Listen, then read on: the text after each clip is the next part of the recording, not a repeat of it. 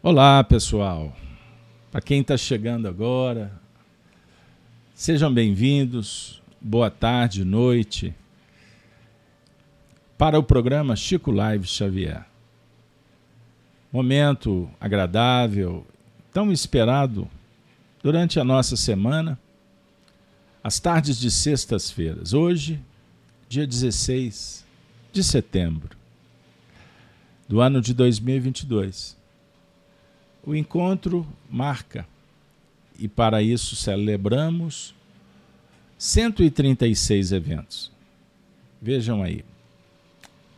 É um curso continuado de espiritualidade, espiritismo, aonde frequentamos a escola filosófica das virtudes em busca da sabedoria e do amor divino. Por isso, Espero que todos sejam acolhidos e se sintam também pertencentes, integrados nessa família. Nós trabalhamos ao longo da semana, todos os dias pelas manhãs, às sete horas, Gênesis no lar, o Evangelho no coração. À noite nós temos as lives, enfim. E aí as, nós vamos nos deparando com lições benditas e temos, sem dúvida alguma, no sentido bem melhor. Não é mesmo? Então é isso aí. Vamos em frente. Para quem chegou agora, os estudos anteriores estão disponíveis no YouTube nos canais Gênesis TV e Rai TV. Playlist específica, no nosso caso, programa Chico Live Xavier. Abro todos os eventos colocando as últimas atividades. É isso aí. Hoje, vamos lá. Qual é o tema? Palestra no além-túmulo. Crenças puras. Vamos lá. Nós temos, nos últimos eventos, fazendo uma jornada muito especial auxiliados por uma benfeitora. Na terra, nome de batismo: Maria de São João de Deus. Quem se trata? Estamos falando da mãe, da mãe de Francisco Cândido Xavier, casada com o senhor João Cândido Xavier, que desencarnou no ano de 1915, quando o Chico tinha cinco anos. Ela voltou, o Chico, o garotinho, identificava mediunicamente a presença do espírito da mãe, ela auxiliou durante um tempo, depois ela se desvinculou, saiu da, da visão do filho e prometera que ele aguardasse, porque um anjo bom viria. Não tardou, e o senhor João Cândido Xavier casou pela segunda vez e esse anjo acolheu amorosamente o garoto. Cidália Batista. É isso aí. Muitos anos depois, Maria de São João de Deus volta. Ela não poderia atrapalhar o contexto familiar e ela assumiu outras tarefas do lado de lá. Mas ela retorna por volta do ano de 1928, quando Chico caminhava para a maturidade. É isso aí. Ele ia chegar atingindo os 21 anos, mas aos 18, mediunidade aflora, fenômenos mediúnicos no lar, sua irmã Maria Maria Conceição Xavier fica doente. Se vocês quiserem conhecer essa história, acessem a obra de minha autoria. Em parceria com Cidália Xavier, escrevemos o livro Chico Xavier, do Calvário à Redenção. Editora M, de São Paulo. Então, minha amiga, meu amigo, Maria de São João de Deus volta nesse contexto e vai contar como foi a sua vida no além-túmulo. Adaptação, desenvoltura, aprendizado, tarefas. E nós temos compartilhado essas cartas, que depois se tornaram, formaram esse livro, Cartas de uma Morta. Eu tenho dito que é um livro que você pode ler numa sentada, como afirmamos aqui em Minas. Dedica um, algumas horas aí, você lê o livro todo. Nós temos, eu estou completando aqui, 35 anos de Espiritismo. Já revisitei esse livro muitas vezes. Interessante que todas eu sempre me deparo com um conteúdo diferente. O que não foi visto passa a ser analisado. E nós temos ficado surpresos com a proposta oferecida por ela. Naturalmente, quanto mais estudamos a própria vida do, do filho do médium Xavier, mais também frequentamos as zonas emocionais. O que esse grupo viveu naquele tempo. É assim a vida. Inclusive, eu escutei uma frase essa semana muito especial que eu compartilho com vocês. Quando descobrimos que temos duas vidas, passamos a valorizar a primeira. É isso que acontece. No mundo materialista, a princípio temos uma vida. O tempo passa e chega um momento que a gente descobre que existe duas vidas. Aí a gente olha para que está ficando e começa a observar o tanto que ela foi importante. O que aproveitamos, o que deixamos passar e começamos a nos preparar para essa segunda vida. Não é isso? Aí eu vou brincar com vocês. Existem duas certezas nessa vida: que nascemos e que vamos desencarnar. Para os americanos, três, né? Nascemos e temos que pagar impostos. Boa essa. E vamos desencarnar. E com o Espiritismo, essa desencarnação se torna um ritual que prepara a passagem. Quem sabe nós estamos já fazendo esse ritual. Não, não, não quero desencarnar. Ninguém quer. e nem estamos dizendo que o ritual é curto, você vai desencarnar amanhã. Não é isso.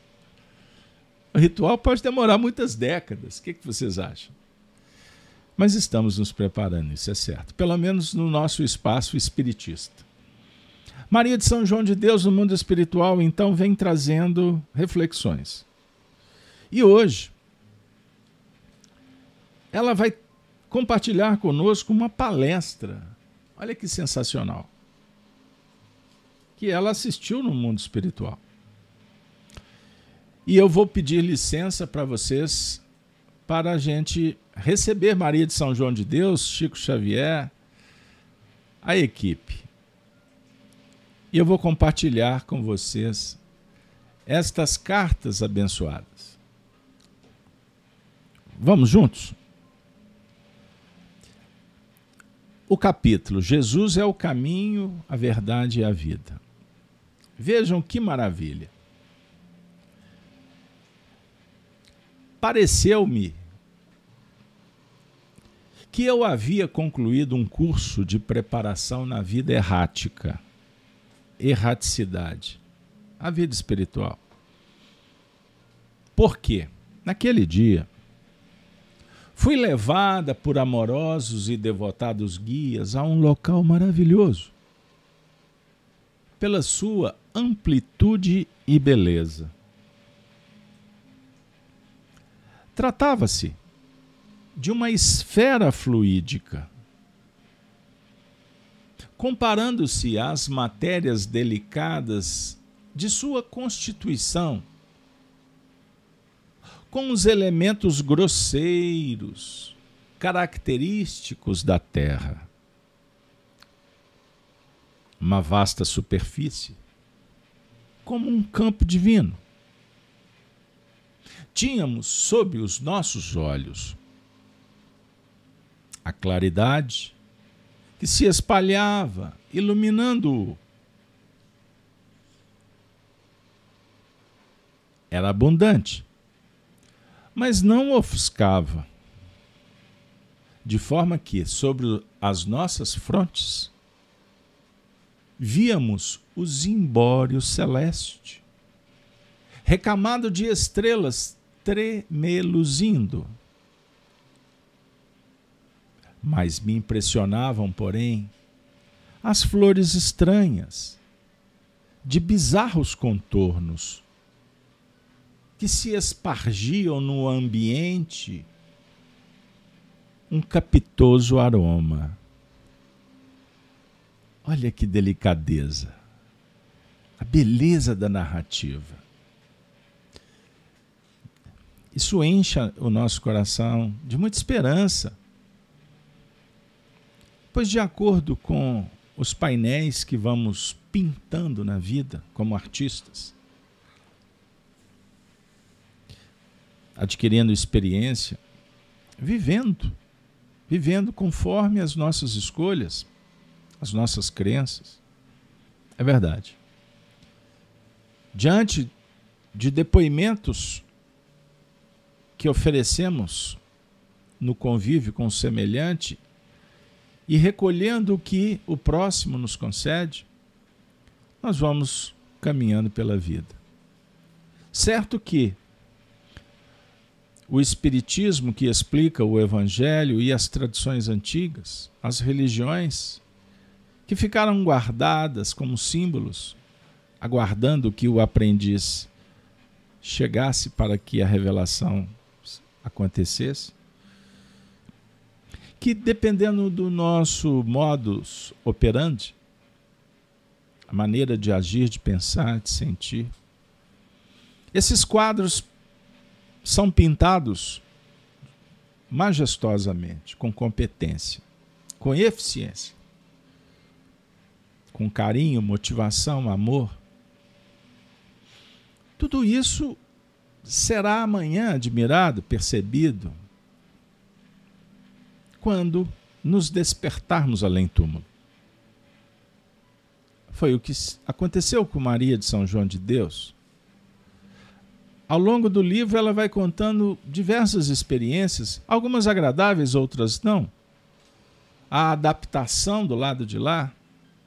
E com muita humildade, ela vai percebendo a importância de se matricular em faixas superiores para se desvincular da retaguarda materialista.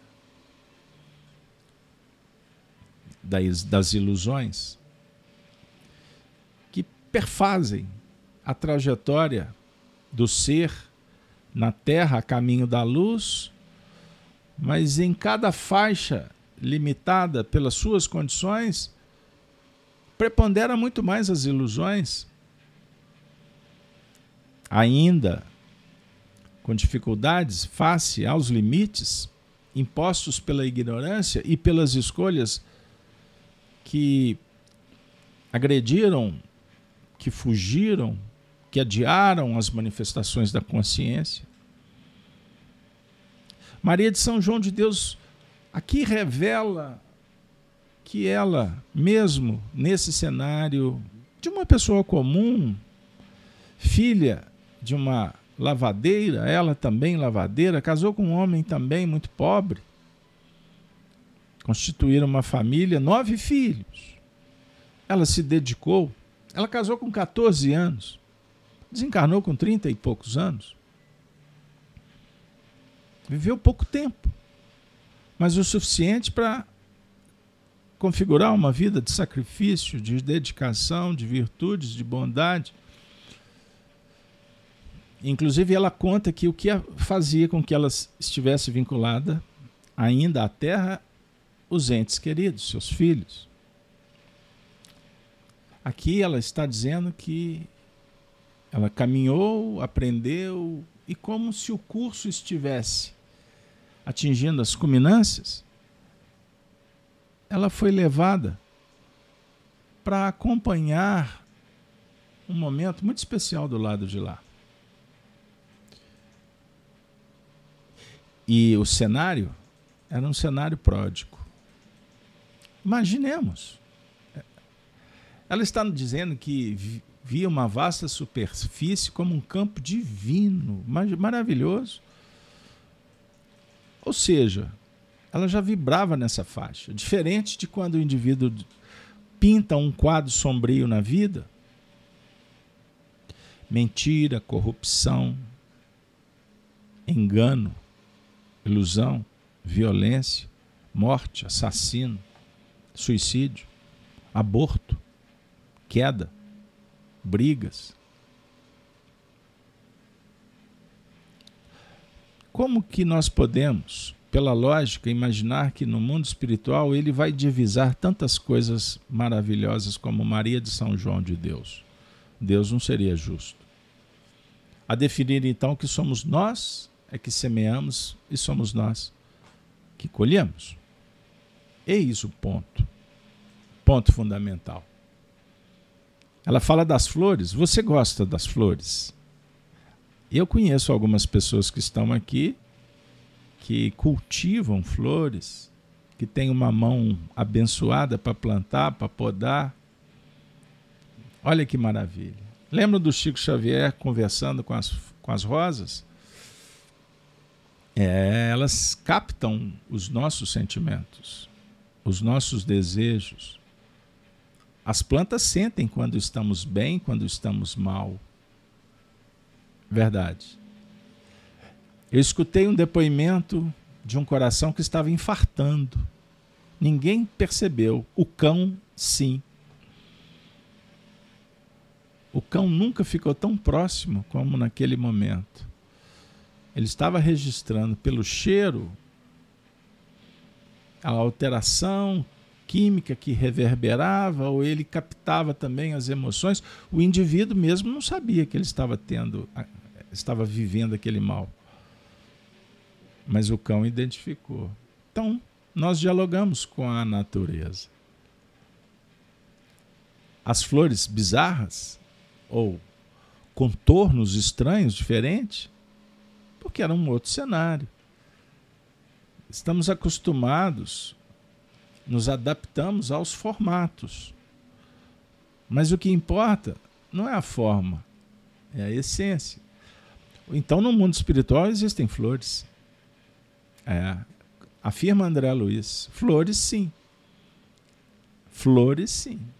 E elas se multiplicam. Os animais, não. Percebam bem. Então, Maria de São João de Deus está trazendo para nós muita esperança. Por quê, Carlos Alberto? Porque como vislumbrar a vida pós-túmulo? Nós que perambulamos pelo mundo no vale de sombras, de dor, de contradições, qual é a promessa? Jesus afirma que os mansos, os puros, herdarão a terra. Qual terra? Estado de alma, manifestação do coração, paz na consciência, é paraíso, felicidade. Amor, amor preenche, não pseudo amor egóico, não eu estou tratando do amor essência, luz. Perceberam? Que encantamento. Uma descrição, como eu disse, aparentemente sem tanta importância. Mas nós podemos emoldurar diversas imagens, painéis que dialogam com a filosofia com a sabedoria, com o conhecimento. Mas ela prossegue falando sobre o lúcido mensageiro do Senhor, dizendo: parecia que nos achávamos num templo maravilhoso do infinito, sem limites nos portentos de sua grandeza. Elementos de vida penetravam profundamente em nosso ser, enchendo-nos de uma deliciosa sensação de bem-estar agradabilíssimo. Olha que legal, gente. Como que nós nos sentimos elevados com essa narrativa? Seres, vibrações, ela está dizendo, elementos penetravam, penetravam em nosso ser. Verdadeira multidão de almas ali se conservava. Quando? Quando? Numa graciosa elevação da substância que constituía a superfície desse orbe, como se fora um cômoro de névoas opalinas, materializou-se um dos mais lúcidos mensageiros do Senhor que já me foi dado ouvir na existência do além-túmulo. Uma túnica delicada e leve, à maneira romana, caía-lhe dos ombros. Mas o que sobremaneira nos encantava era o extraordinário poder atrativo que se irradiava de toda a sua personalidade. As suas palavras derramavam-se nas nossas almas como bálsamos deliciosos, tal a profundeza de seu ensinamento aliada à mais encantadora magia. Que maravilha! Sensacional! A maneira romana. Eu acredito que vocês se recordaram do benfeitor Emmanuel. Será que é ele? Não importa. O que há de se destacar é a túnica leve. É. O vestuário que representava a leveza interior. Perceberam? Ou vocês acham que no mundo espiritual você vai lá na boutique do shopping fazer uma compra? Não nos apresentamos com a roupagem que a nossa mente promove as tessituras. Aqui estamos dialogando num cenário almas virtuosas, um extra extraordinário poder de atração. Mas não é uma atração como concebida por aqui. Pense, vamos pensar juntos? É a vontade de estar perto. Porque expressa equilíbrio, saúde. Aquele perfume que agrada. A alma sensibilizada. Perceberam? Vou contar uma história para vocês há pouco eu dei uma entrevista para uma produção de um filme. E eu falei sobre o Chico. Me pediram para contar histórias. E depois que passou, eu me recordei de um fato que eu poderia ter contado e vou contar aqui. No ano de 1992, especificamente no mês de agosto, isso aí, eu fiz uma viagem para Uberaba. Tínhamos um amigo aqui em Belo Horizonte, de nome Eustáquio do Amaral. Ah, um grande Eustáquio, Taquinho, do grupo Sheila, casado com Antônia, pai da Lívia, da Flávia, da Cláudia, do Eduardo. Ah, os tempos bons, lá no início da década de 90. E o Taquinho era de Uberaba, seu pai morava ainda em Uberaba, e eu cheguei para ele, ele contava as histórias do Chico Xavier, e eu falei assim: Poxa, Eustáquio, eu daria tudo para para ver o Chico de perto. E ele falou assim: Mas por que não? Só ir em Uberaba. Aí eu falei assim: Ah, mas não conheço ninguém, não tem referência. E ele facilitou: Você vai ficar, você vai e vai ficar na casa do meu pai. Quer? Quero. por que não? Isso foi num, num dia, no dia seguinte, foi numa quarta-feira, parece um dia seguinte, numa quinta-feira, eu tive condições e viajei para Uberaba. E muitos fenômenos eu acompanhei, desde a travessia do tráfego Belo Horizonte, Triângulo Mineiro, 450 quilômetros. E eu me recordo do primeiro fenômeno extraordinário que aconteceu comigo. Quando saía para viajar, minha mãe falou assim: leve uma blusa de frio. Eu falei assim: blusa de frio, Uberaba, calor, não vou levar. A mãe insistiu e eu me recordo que era uma blusa de lã verde. Ela insistiu e eu levei a blusa. Entrei no ônibus, sentei e coloquei a blusa no bagageiro. Não vou usar essa blusa. Era madrugada. E eu comecei a sentir muito frio. Só que eu estava num sono profundo.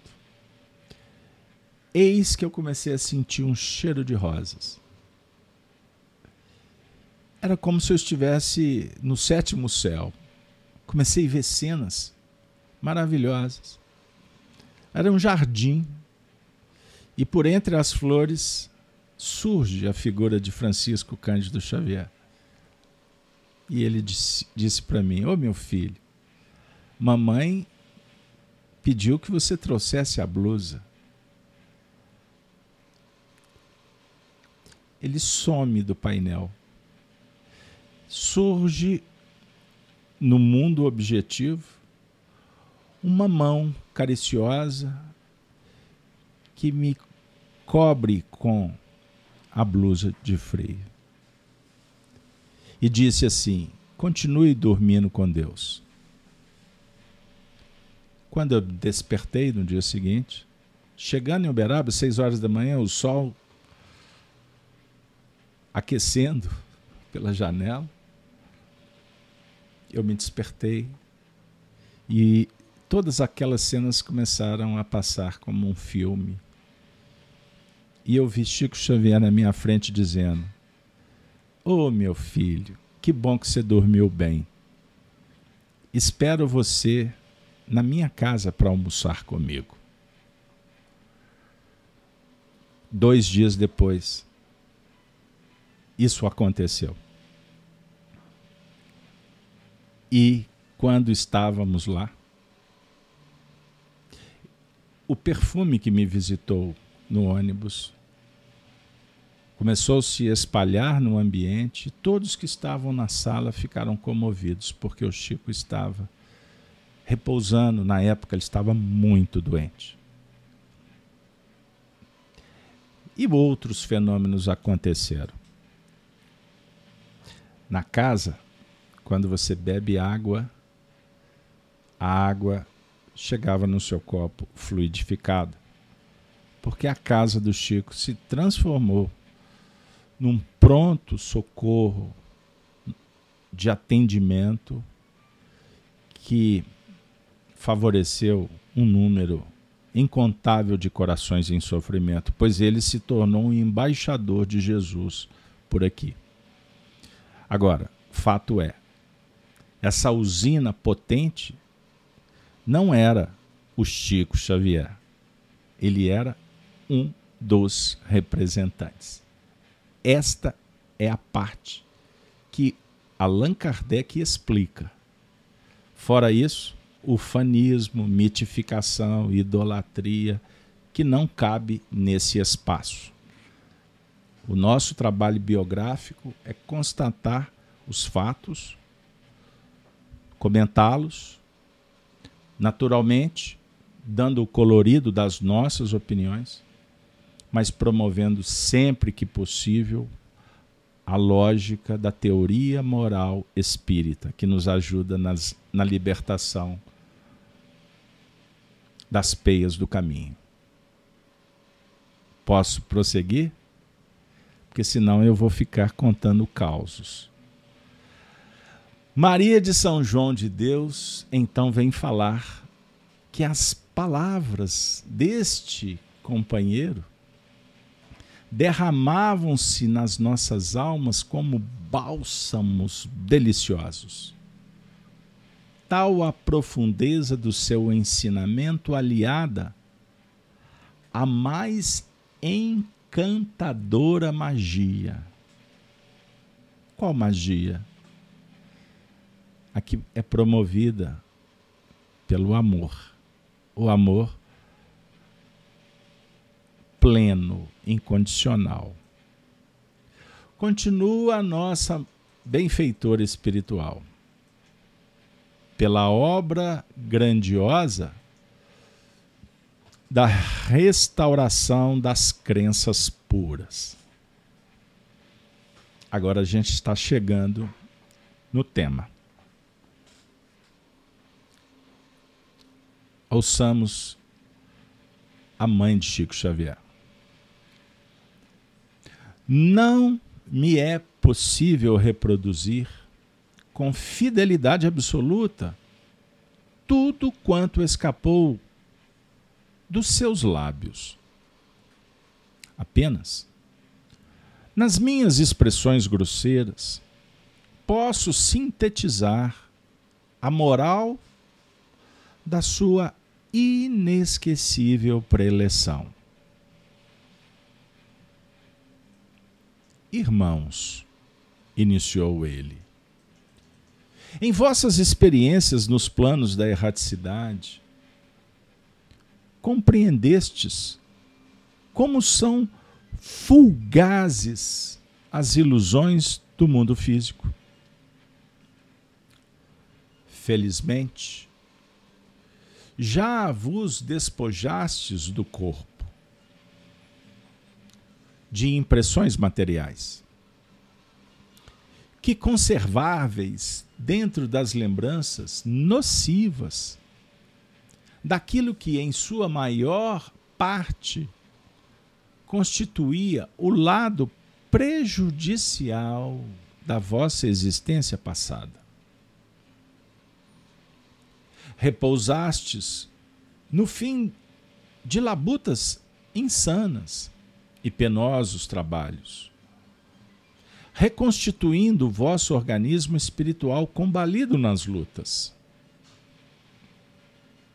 Agora, faz-se preciso que vos reergais para as tarefas dignificadoras. Na face longínqua da terra estão ainda sonhando e padecendo aqueles que amastes. Na superfície desse orbe distante, lutam os homens, obcecados pelo orgulho e pela impenitência. Lá, todo o campo ilimitado de trabalhos se desdobra às vossas vistas. Guerras destruidoras, sentimentos aviltantes, corações aflitos, coletividades sofredoras, trabalhadas pelas mais duras privações, leis absurdas, ignorância, martírio, insânias. Tudo se confunde, esperando a luz espiritual. Os homens têm lutado por muitos séculos procurando a verdade, onde ela não se pode encontrar. Um dia, lhes foi dado contemplar a face luminosa do divino plenipotenciário. Houve regeneração parcial dos abusos que se perpetravam e observou-se grande argumento da civilização. As criaturas humanas, porém, esqueceram muito depressa o sublime enviado. Os abusos de toda espécie reapareceram. A verdade foi obscurecida e o erro se restabeleceu no mundo. Os homens, no seu afã de saber, criaram então as filosofias e as ciências, as quais, contudo, não podem ir além da matéria em sua expressão mais grosseira.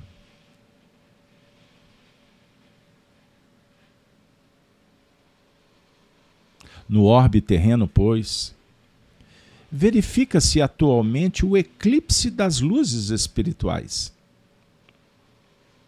Cabe-nos operar o movimento grandioso de restauração das crenças puras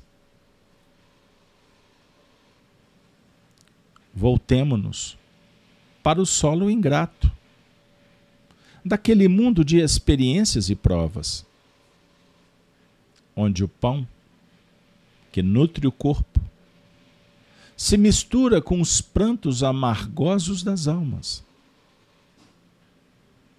Trabalhemos, trabalhemos, trabalhemos. Levantemos as criaturas humanas da sua inércia moral e verifiquemos a nossa ação sobre as vistas as amoráveis daquele que é o caminho, a verdade e a vida. Que maravilha! Enquanto ouvíamos, lemos essas palavras, pensamentos extraordinários, nossa mente voa, continua voando. E o limite é o céu. Eis o nosso limite, aqui e agora. Minha amiga, meu amigo, vejam quanta bondade. Não há aqui novidade para nós que estamos estudando todos os dias. quando passamos os nossos olhos pelas necessidades do caminho, sobre o ponto de vista das mazelas do mundo, passamos os olhos pela antropologia, pela sociologia,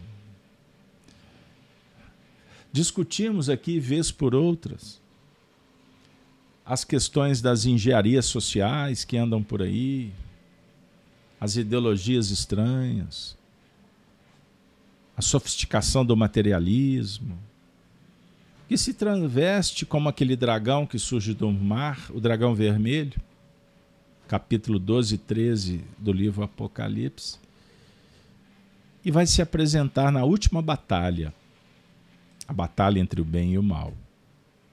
É o que está acontecendo na nossa frente. E o Espiritismo, como aquela espada da verdade que penetra, ela tem dois fios. Ela penetra, abre e depois, quando é retirada, ela torna a rasgar, trazendo as impurezas. Eis o debate filosófico espiritista. Então, nesse território de contradições, o homem, no afã de dominar, dominar por dominar, nem sempre sabe o objetivo, ou se sabe, e ele tem a cor do ouro vil,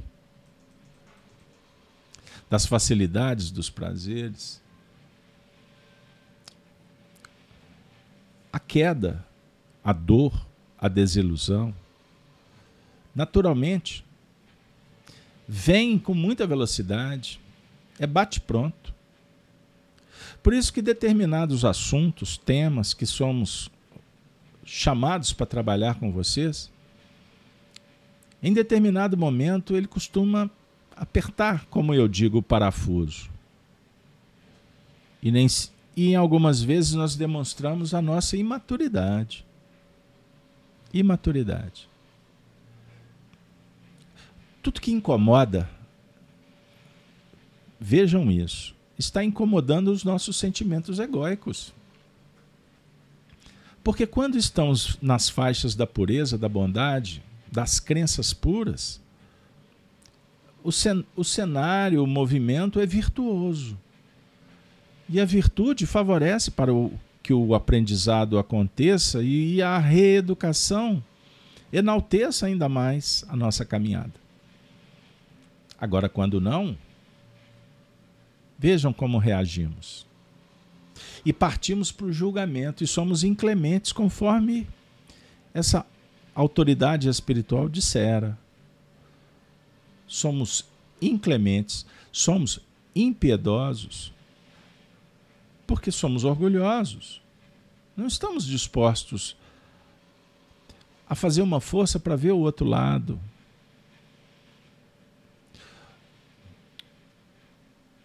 Uma pessoa me procurou dizendo assim: o meu professor tem sido tão arrogante. Aí eu perguntei: por quê? Não, porque ele está cobrando demais, porque ele fala que a sala não está dando resposta, mas ele não vê que há um estresse e etc. Aí eu perguntei: já parastes para pensar que o professor é a autoridade? Em sala, se temos alguém que devemos respeitar triplicamente falando, é o professor. Com todos os seus erros, os seus limites, ele é um ser humano mas Ele está dando a vida para nos ajudar. Bom, agora num segundo momento, será que o desconforto para com o que o professor está fazendo não caracteriza no, o nosso movimento para não assimilar o que ele está propondo? Entendam isso. Por que sentir indignação? Marco Aurélio, o filósofo estoico romano, o imperador, que viveu mais de 20 anos no campo de batalha ao invés de estar no conforto dos palácios, dizia: O soldado romano pode ser ferido em combate, mas jamais na suscetibilidade. Passional, perdemos o controle. Como dominar uma espada? Calculista, frio. Não, não é nesse sentido. Mas precisamos de usar um escudo protetor contra aquilo que nós julgamos ser indevido, mas que pode ser uma flecha certeira para nos despertar. Então somos inclementes. E chamados para empatia, nos colocar no lugar do outro Isso dá trabalho, gente. É melhor estar num ambiente favorável, onde todos falam a mesma coisa. Entendam? Nós temos estudado isso no dia a dia, nesse momento definidor da humanidade. E o certo é que a gente vive um momento em que percebemos um anseio de muita gente para que haja mudanças, mas mudanças sobre uma ótica mais voltada para o bem-estar mental, segurança, tranquilidade do coração para poder viver. Enquanto um grupo continua querendo mudanças, mas quais mudanças? Mudança do outro para que o status quo continue favorecendo a libertinagem, as dificuldades. E se apertar um player de um software para se dialogar sobre moral, virtude, é guerra, é batalha, intolerância. Perceberam? Então, o benfeitor está dizendo que os homens, no seu afã de saber, criaram então as filosofias e as ciências, as quais, contudo, não podem ir além da matéria. Em sua expressão mais grosseira. Pergunto para vocês: uma expressão dessa Imagine chegando na academia, no ambiente em que impera a pseudo-virtude do saber, do mundo que dá mais importância aos títulos, ao doutorado, ao mestrado, é? mundo que valoriza muito mais a intelectualidade do que a sabedoria, a remuneração e principalmente se for na base do menor esforço. Escutar, trabalhar esse pensamento que filosofias e a ciência são limitadas, porque não podem ir além da matéria. Por que, que não podem ir além da matéria? Porque não tem espírito.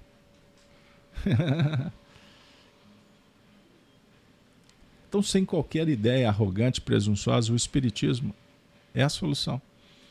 Mas qual o Espiritismo? Qual a teoria? Qual a abordagem? Não tem resposta pronta. Mas o Espiritismo caminha, progredindo com os valores que estão sendo percebidos. E talvez hoje em dia o Espiritismo caminha muito mais ao lado dos que sofrem do que aqueles arrogantes doutores, pensadores, que se julgam poderosos e o poder dos homens é limitado. É limitado. Com isso, se vocês prestarem atenção nas ditas pautas que tratam por aí, boa parte delas são falaciosas. Por quê? Porque não tem sustentação. E o dístico é sustentação. Para o bom entendedor, é um pingo eletro. Assim, nós estamos sendo moldados na Terra para chegar na seguinte condição: você não vai ter nada, mas vai ser feliz. É o que querem.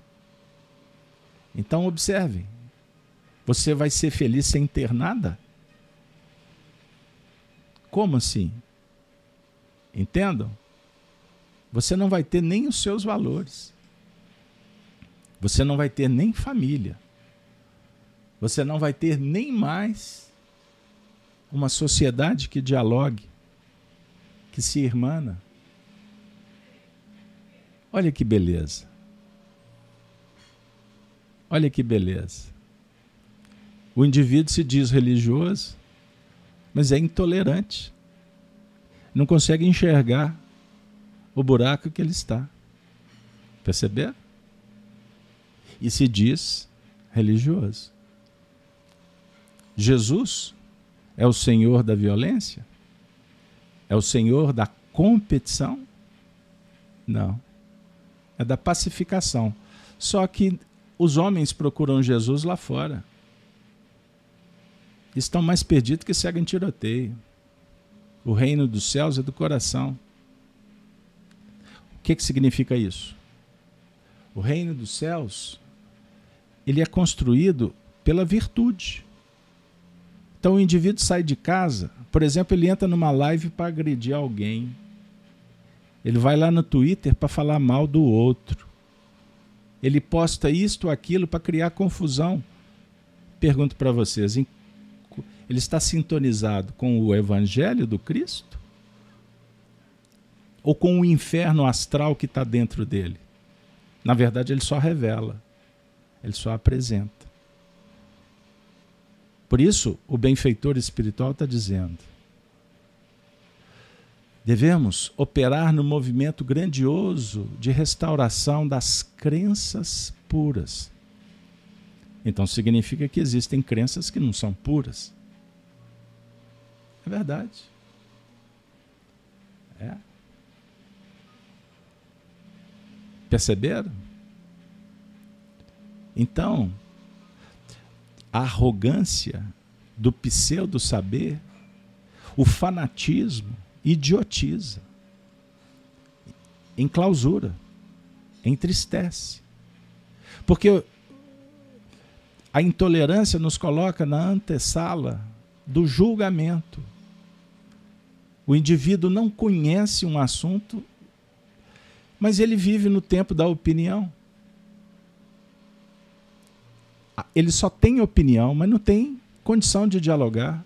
Ele não tem elementos para conversar. Ele leu alguma coisa, assistiu qualquer coisa por aí, ouviu uma pregação aqui, acolá, leu um livro e se diz o dono da verdade. Uma coisa é a opinião, a outra coisa é a realidade. A realidade é vivencial. Nós estamos nos propondo a viver conforme as nossas crenças pessoais, não é a crença do outro. Por isso eu não vou na casa de ninguém né? Eu não vou na casa de ninguém, prestem atenção, para dizer que o quadro está torto. E muito menos sai por aí para dizer que Fulano e Beltrano fez isso e aquilo, e é um fanático, é um tolo, principalmente quando dá nome. Perceberam o grau de mediocridade, de infantilidade? Porque o problema não está no mundo, o problema está em você em cada um. Crença pura. Quais são as crenças puras? Acreditar, conceber e viver virtude, ética, moral, equilíbrio, bondade. Fora isso, é loucura. Aonde não existe o interesse por trabalhar na virtude, isso se chama psicopatia. Psicopatia. Fanatismo é psicopatia. Percebam como que o nosso programa ele é um diálogo alegre, fraterno. Nós estamos aqui recebendo pessoas das mais diversas condições e crenças. Todos na nossa casa são bem-vindos. Vem cá, senta na sala. Vamos tomar um lanche com a gente. Vamos bater um papo. Você é uma pessoa muito especial. Nós temos o mesmo carinho. E não queremos saber o seu nome, de onde você veio, o que, que você faz. Se você chegou aqui, é porque foi Deus quem trouxe você. E se Deus abriu as portas, nós temos obrigação, responsabilidade de oferecer um alimento, um remédio, um carinho, uma oportunidade para você sair daqui muito melhor do que você chegou. Agora, Jesus ensinou, quando entrardes numa casa, saudai e dizei, a paz seja convosco. Mas se a paz não for assimilada, sacudir o pó das sandálias, traga a paz de volta, não, não se desequilibre. Porque nós só conseguimos fazer com eficiência se estivermos bem interiormente, equilibrados, com amor na alma. Entendam isso. Então você não vai resolver o problema do mundo enquanto você não preencher o vazio existencial, cuidar da criança ferida que está dentro de você e trabalhar para resolver os dilemas, fazer melhores escolhas. Francisco Cândido Xavier para nós foi um grande exemplo. Sabem por quê? Porque ele era espírita e foi espírita com E maiúsculo. Espírita com E maiúsculo. O que é ser espírita com E maiúsculo? É caracter, é são os caracteres do homem de bem. Aquele que vive a lei de justiça, de amor e de caridade na sua plenitude. Por isso, Maria de São João de Deus trouxe, ao final dessa palestra, um momento especial que eu compartilho para finalizar o encontro. Quando ela disse assim: Nesse momento, houve naquela maravilhosa preleção estranho estacato um relâmpago indescritível, esplêndido na sua beleza e silêncio, iluminou as profundezas do ilimitado. Eu não saberia contar o que se passou então. Um sentimento intraduzível de êxtase e veneração se apoderou de nossas almas, fazendo-nos curvar cheios de compunção e de, de lágrimas. Todos os espíritos que ali se confraternizavam sentiram, como eu, nessa hora, uma energia nova.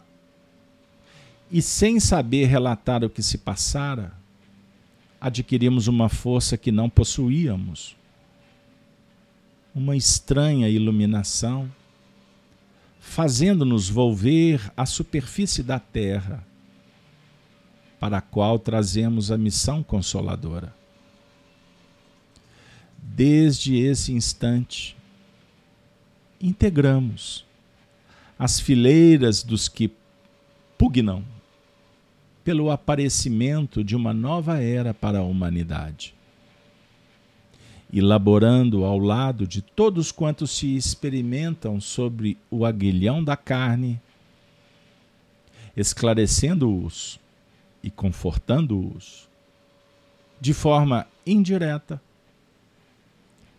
sem que sintam de maneira tangível a influência de nossa ação, nós queremos dizer a todos os homens, como nos foi dito, naquela in, naquele inenarrável momento. Sigamos a Jesus. Ele é o caminho, a verdade e a vida.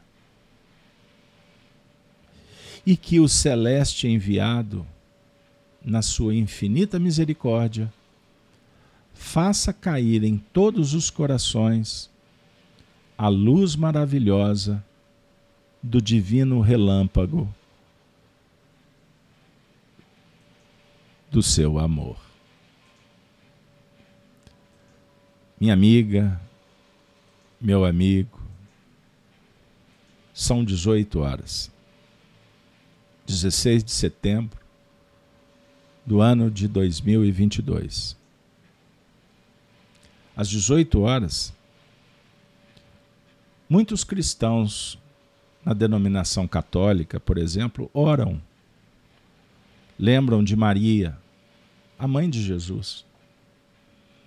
Lembram das legionárias, as mães que cuidam dos filhos, que respeitam os vizinhos, que contribuem na comunidade, que são religiosas no seu sentido de vivência de virtudes são as enfermeiras, são as nossas amigas que estão nos hospitais medicando, cuidando, são as professoras, as rendeiras, as cantadeiras, as mulheres brasileiras, estrangeiras, desse planeta abençoado.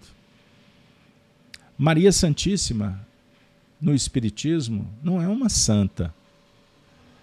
Nós não temos o culto a Maria.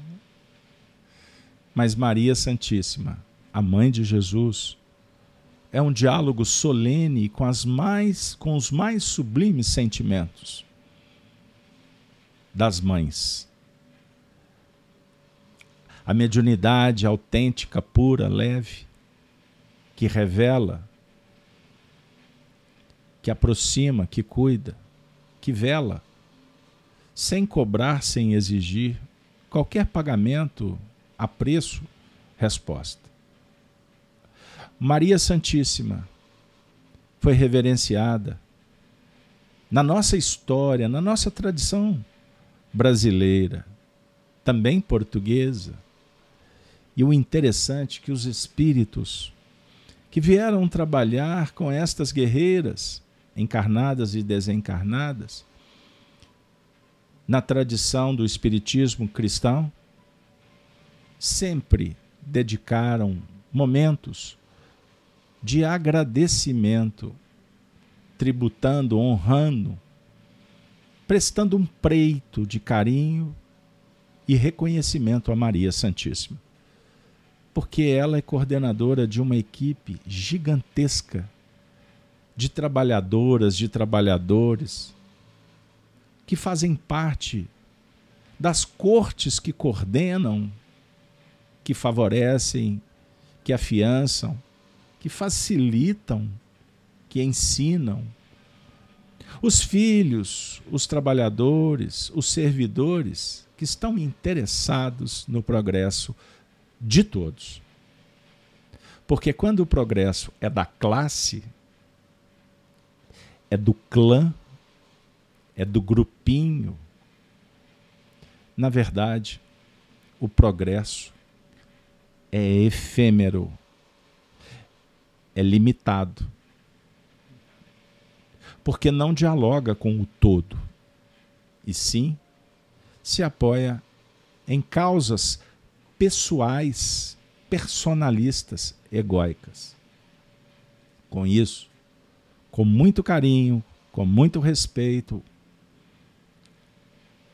e com muita gratidão, nós endereçamos as nossas preces a Maria Maria, Mãe de Jesus. Abençoe, esteja conosco. Nós, aqueles que somos muito pequenos e que sabemos muito menos do que aqueles que representam as faixas superiores.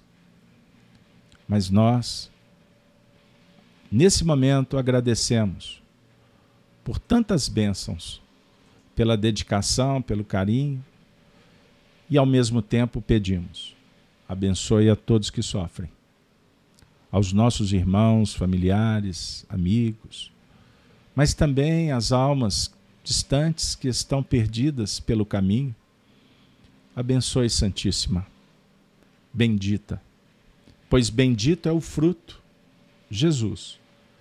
Que bendito seja o fruto no nosso coração as boas ações, os bons pensamentos, as virtudes, a essência da vida. E os sentimentos egóicos, as nossas imperfeições, as nossas dificuldades. Precisamos da misericórdia, do acolhimento, do perdão. O alto perdão, como precisamos do, de perdoar e trabalhar por um mundo melhor pelo menos, assim temos aprendido, interpretado, de acordo com o nosso acanhado modus operandi e a nossa visão ainda míope quanto aos valores eternos. Mas compartilhamos com vocês a nossa amizade sincera. Que Maria Santíssima e todos os espíritos que operam em promovendo o mundo para um mundo regenerado, que possamos entender que eles estão falando para a gente. Vamos praticar Jesus. Amai-vos uns aos outros. Amai-vos uns aos outros. Amai a todos. Amai a Deus. Amai a si mesmo.